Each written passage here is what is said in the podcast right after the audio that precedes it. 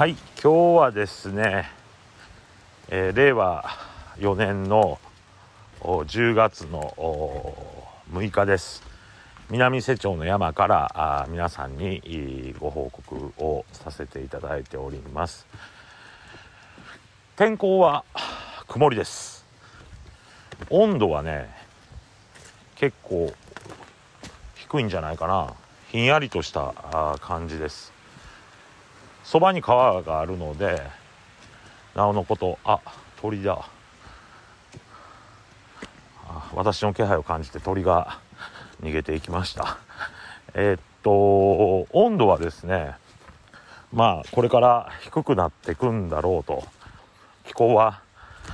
寒くなっていくんだろうということなんですが比較的過ごしやすい山でも作業がしやすい時期になってきました。夏もね日陰があったりしてまあ外の作業といっても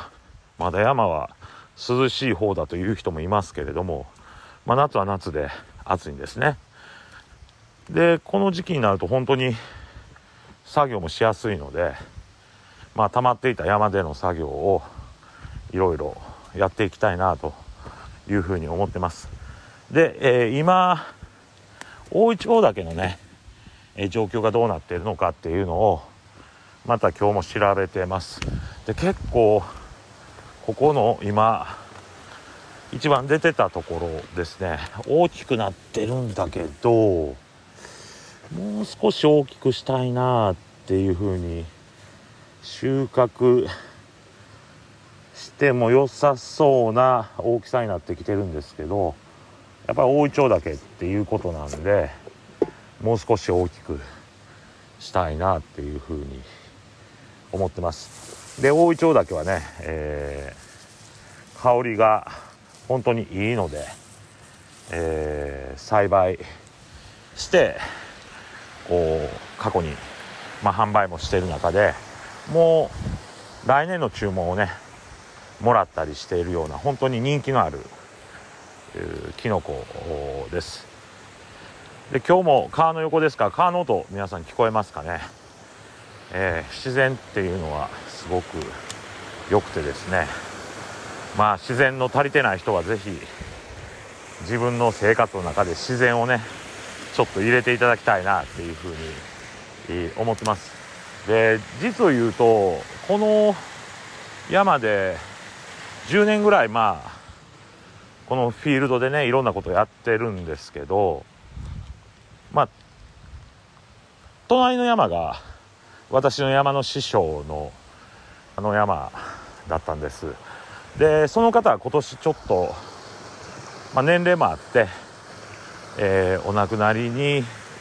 なられたんですけれどもその方に私は教わったのはこう自然に境界線はいるのかっていうことなんですね。で山づくりをしていくとですねまあ一気にいろんなことをね全部できないわけですけれどもどうしてもその隣の山との境界線がありますね。で特に草抜きをしっかりしろという師匠だったんですけどその草抜きするのもここまでは自分の山で向こうは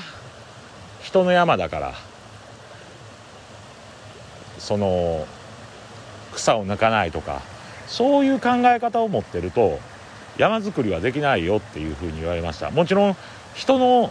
ね土地に山に勝手に入って作業をするっていうのはいけないことなんですけどお互いが信頼関係を作って共同作業をする中で人の山も自分の山もまあ人の山っていうと表現悪いんで信頼する仲間の山をも自分の山も一緒になってこう山づくりしていくっていう形があ必要なんだっていうようなことをその方はおっしゃってました。まあ所有権の問題とかね。まあいろいろあるわけなんですけれどもやっぱりそういうものを取っ払って共に作業していくと。共に山づくりをしていくっていう観点が必要だということを教わってまあ、実践させていただいてます。ですのでまああその方がね森さんという方なんですけど亡くなられて非常に私も残念なんですけれどもその意思をね考え方をできる限り受け継いで、えー、取り組んでいきたいなというふうに感じています。またこの方のねエピソードとかお話は私にかなりこういろんなアドバイスをしてくれた方で私も影響を受けましたので、えー、皆さんにお伝えさせていただければなというふうに思います、えー、今日は以上でございます。